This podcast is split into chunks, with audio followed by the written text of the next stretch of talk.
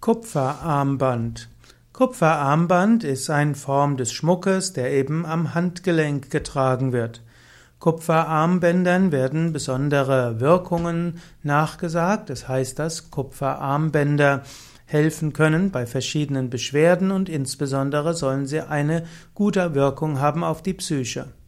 Manche Menschen tragen Kupferarmbände zur Vorbeugung oder Besserung von rheumatischen Beschwerden. Eventuell kommt es über den Schweiß zu einer Reaktion mit dem Kupfer und dann kommen Spuren ins Blut.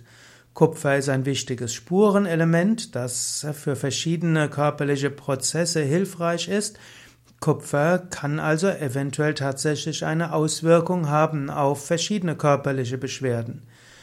Kupfer Armbänder haben einen schönen psychischen Effekt, denn Kupfer ist ein Metall, das sehr gut mit dem Energiesystem des Menschen zusammenwirkt. Gerade auch in Indien werden Kupferarmbänder gerne getragen, auch gerne mit eingravierten Mantras oder Yantras können getragen werden wie eine Art Talisman oder eben auch als Heilwirkung.